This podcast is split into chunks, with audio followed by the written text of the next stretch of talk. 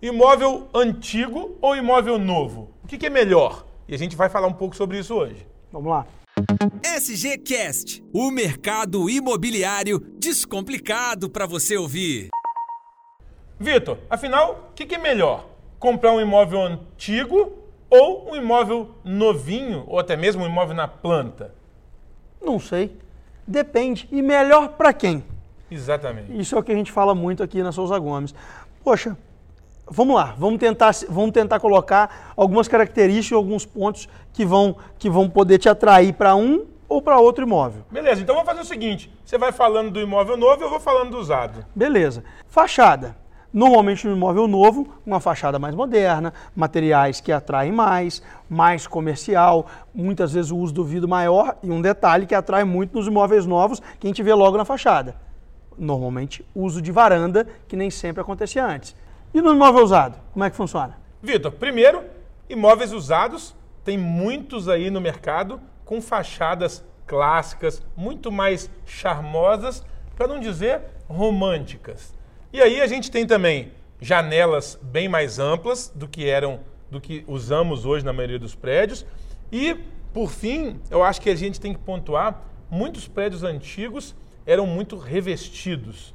Né? E hoje a tendência dos grandes prédios é muito mais uso de textura, da modernidade, só com algum toque de ACM ali e tal. Então, eu acho que o prédio antigo também tem boas características nesse ponto. É.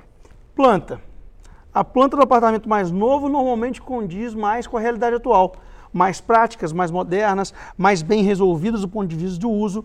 Normalmente, dependendo do tamanho do apartamento, é claro, um, um número maior de banheiros, integração maior, que é algo que as pessoas buscam, entre cozinha, sala, muitas vezes uma varanda gourmet. E aí? E no mais antigo? Cômodos muito maiores. Isso é indiscutível. É Segundo ponto importante do imóvel mais antigo, pé direito mais alto, que também é uma realidade que não acontece tanto nos imóveis mais novos. Então, cômodos mais amplos, pé direito mais alto e muito mais solução dentro da planta de ambientes separados. Há quem goste disso. É muita gente não quer a cozinha americana, muita gente ainda cozinha em casa e aí os apartamentos antigos ainda ganham em área de serviço normalmente separada e até dependência de serviço além da área. Então, a gente ganha prós e contras mais uma vez. É verdade. Mas aí tem uma que não dá para competir: o acabamento. Acabamento de imóvel novo é completamente diferente. É mais moderno, normalmente são com cores mais comerciais que atraem mais.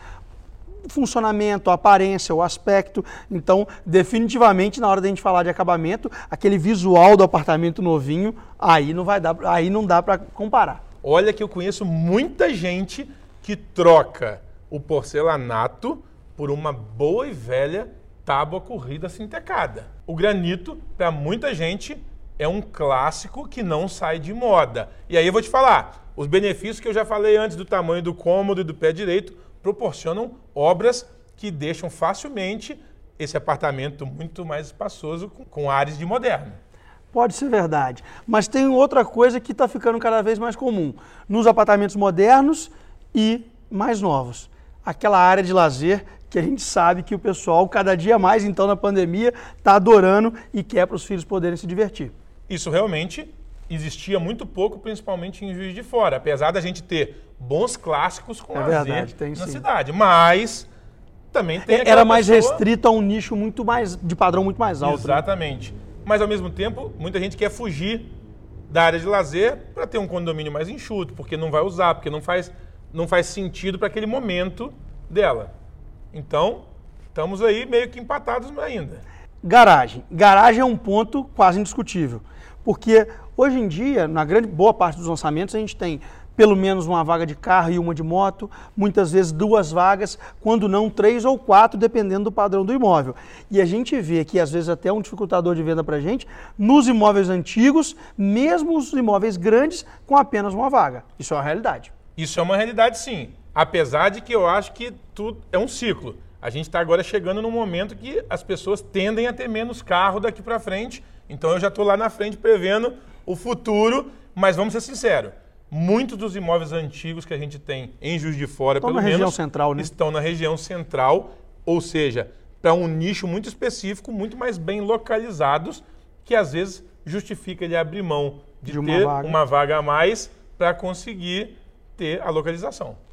Essa brincadeira só mostra uma coisa: tudo tem prós e contras. Imóvel tem que ter a ver com você, com o seu uso, com o seu dia a dia, com o seu momento de com o vida. seu Ele não vai momento de vida, porque ele não é vezes. permanente, diferente do que a gente imagina todos os dias. Hoje mesmo conversamos aqui, a nossa corretora falou: Vitor, aquela casa que a gente vendeu no final do ano passado, o cliente me pediu para ir lá avaliar porque ele quer colocar à venda. Eu falei assim, mas já é. Porque às vezes, em seis meses, o momento de vida muda. Então, o imóvel é para cada um, né? Exatamente. Então, a gente deu aqui algumas dicas e agora, entre o mais antigo e o mais novo, a decisão é sua. Valeu! Você ouviu SGCast. Acompanhe a Souza Gomes no Facebook e Instagram. Arroba Souza Gomes Imóveis.